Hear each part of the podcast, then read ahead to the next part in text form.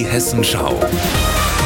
Unser Thema aus Südhessen und Rhein-Main. Mit Mike Markloff. Hallo. Heute blicke ich noch einmal zurück auf die Bürgermeisterwahl in Höchst im Odenwald. Am 10. September hat sich hier Jens Fröhlich vom Kommunalpolitischen Arbeitskreis durchgesetzt, als einziger Kandidat. Aber nur etwas mehr als 34 Prozent der Wähler sind an die Urne gegangen. Rund um den Marktplatz haben die Bürgerinnen und Bürger schon Ideen, woran es gelegen haben könnte, dass nur rund ein Drittel der Wählerinnen und Wähler an die Urne getreten sind. So wie diese Ich denke, es liegt da, daran gelegen, weil nur ein Kandidat da war.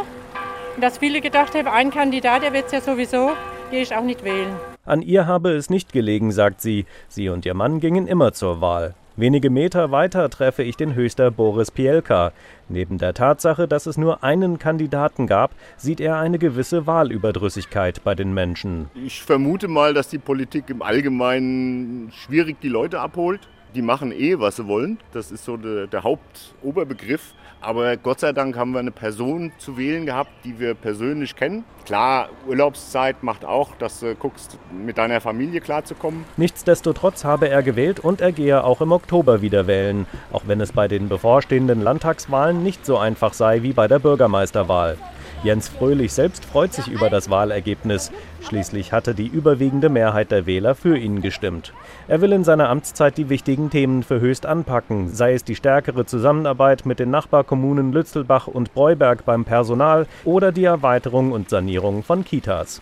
Warum keine andere Partei einen Gegenkandidaten aufgestellt hatte, darüber wundert sich Jens Fröhlich durchaus. Ja, gerade äh, weil in der Vergangenheit der Posten in Höchst ja stark umkämpft war. Also ich glaube, bei der letzten Wahl waren es drei Kandidaten, bei der vorletzten sogar vier. Und ich muss mich ganz lang zurückerinnern, äh, um zu überlegen, ob es überhaupt schon mal in Höchst nur einen Kandidat gab. Von der Höchster SPD und den Grünen heißt es, es habe keinen geeigneten Kandidaten gegeben, der sich aufstellen lassen wollte. Die CDU hat bislang nicht auf unsere Anfrage geantwortet. Die Beteiligung bei der Bürgermeisterwahl hätte besser sein können, gibt Jens Fröhlich zu. Aber in Offenbach haben sich am vergangenen Wochenende nur rund ein Viertel der Wahlberechtigten aufraffen können. Jens Fröhlich kann jedenfalls mit seinen etwas über 34 Prozent gut leben. Mike Markloff, höchst im Odenwald